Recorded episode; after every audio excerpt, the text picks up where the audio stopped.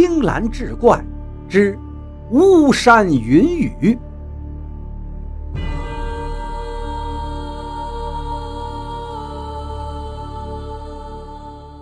书接上回，王大树一见是哭成个泪人，这就要去寻找老爹的尸骨。韩三秋劝住他道：“哥哥，老爹业已入土为安，如今情况紧急，说不定官府正在捉你。等风声过后再来寻也不迟啊。”王大树只好作罢，一行人又回到了山中，告出了实情。王二花与王大树兄妹二人抱头痛哭，韩三秋见娘子如此模样，也跟着抹泪。一旁的马占山站在那里，捋着胡子，是若有所思。他忽然大声道：“好事，好事啊！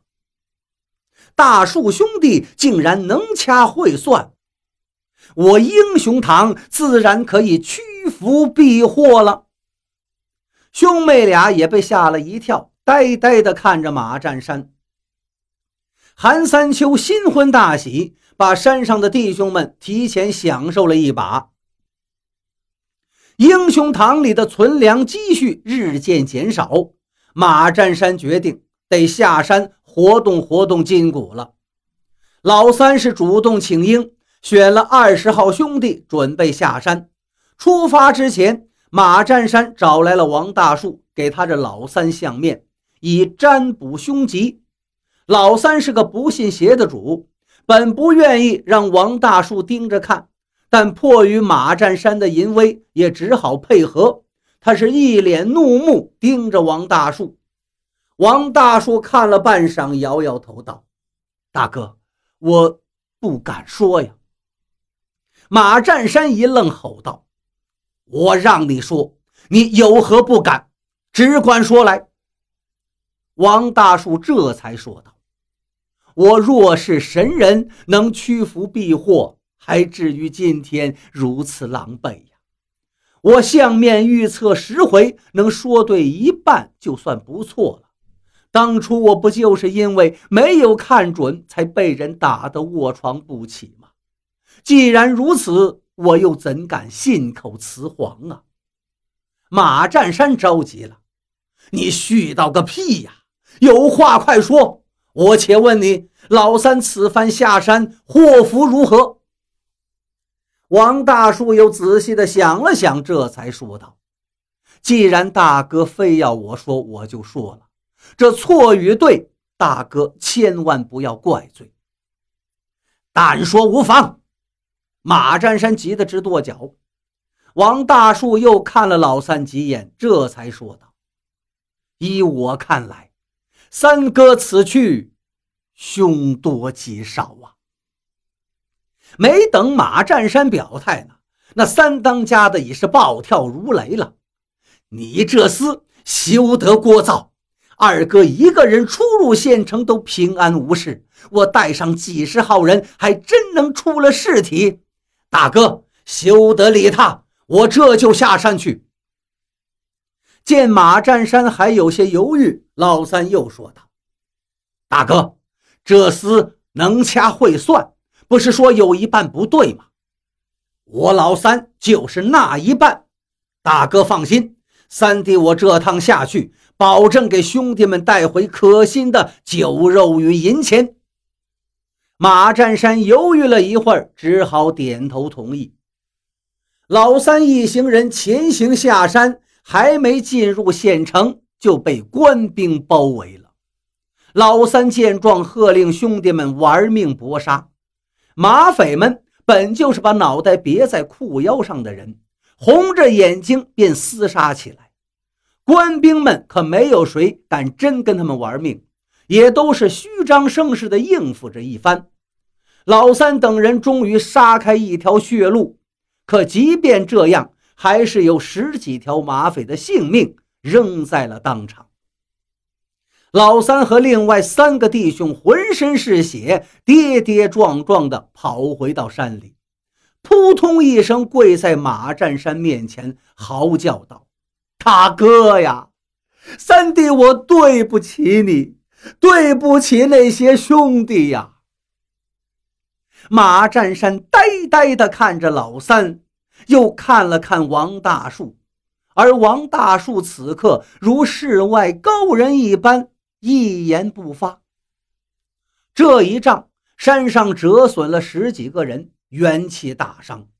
马占山、韩三秋不明白这王知县因何反悔了，于是派人到巫山县城打听，这才得到消息，原来。王知县巴结上了知府，想升官，要做点政绩出来，便决定剿匪。他已经摸清了马匪们的出入路线，在各处关口布下重兵，就等着马匪往里头钻了。出战告捷，王知县又乘胜追击，封锁了进出巫山的路线，连村民上山采药都不允许。他们是准备把马匪饿死在山里。巫山一带物产丰富，一时半会儿倒也饿不死人。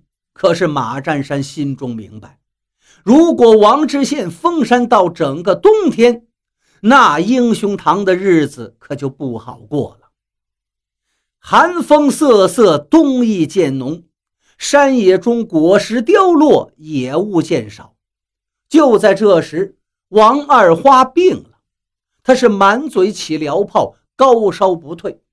英雄堂的郎中说道：“二夫人染上了风寒，打摆子了。要想治好此病，需要去壳取肉的鸭胆子若干，用桂圆肉包住吞服，每日数次。可是山中已无此药，若要救二夫人，需到巫山县城拿药。”郎中说罢，马占山看了韩三秋一眼，又摇了摇头。大家都知道，大哥的意思是此时不能下山了，下山等于找死。郎中走后，韩三秋看着马占山道：“大哥，我得下山了。”马占山瞪了他一眼：“就为那个女人吗？”韩三秋点了点头：“哎呀。”我早就说过，你早晚得死在女人手里。”马占山道。韩三秋并不反驳，只是小声说道：“大哥，我就这点出息，我下山的事情您也别向兄弟们说了，免得大家伙说我重色轻友。”马占山问：“你怎么下山？”韩三秋道：“县城的山路定然不能再走了。”我得另辟蹊径。马占山还想做最后的劝诫：“老二，你这是在玩命啊！我问你，就算你下了山，从山脚下到县城那段路，你又如何过得去？你以为穿上女人的衣服就能糊弄过去吗？咱们马匪的身上是有特殊味道的。”韩三秋动情地说道：“大哥呀，我知道此去凶多吉少，但我三秋这条命一半是您的，一半就是我那娘子的。我意已决，大哥，您就让我去吧。”马占山见实在拦不住，长叹一口气道：“那就让你大舅哥再给你相个面吧。”韩三秋道：“大哥，此行吉凶与我已无挂碍。既然如此，你好自为之吧。”马占山无奈地摇了摇手。韩三秋下山了，走的是从来没有人走过的山径，荆棘缠身，坎坷绊脚，山石狰狞，树木掩映。虎狼出没，蛇蝎阴沉，韩三秋只要一不留神，就会命丧黄泉。韩三秋使钩挂攀绳索，风餐露宿，一路艰辛。两天两夜之后，终于来到了山脚下。他把鲜血淋漓的衣衫脱了，换上一套女人的衣服，又将绳索、钩挂等行头藏在一个山洞里。这才从树林当中溜了出来。从山脚通往巫山县城只有一条路，各个关口都有官兵把守，但是韩三秋已无退路，他把心一横，硬着头皮向前走去。出乎意料的是，官兵似有懈怠，并没有怎么盘查他。韩三秋这一路走得相当顺利，半日之后。少妇装扮的韩三秋就来到了巫山县城，他找到一家药店买了药物，顾不上休息吃饭，就急匆匆离开县城，返身回山。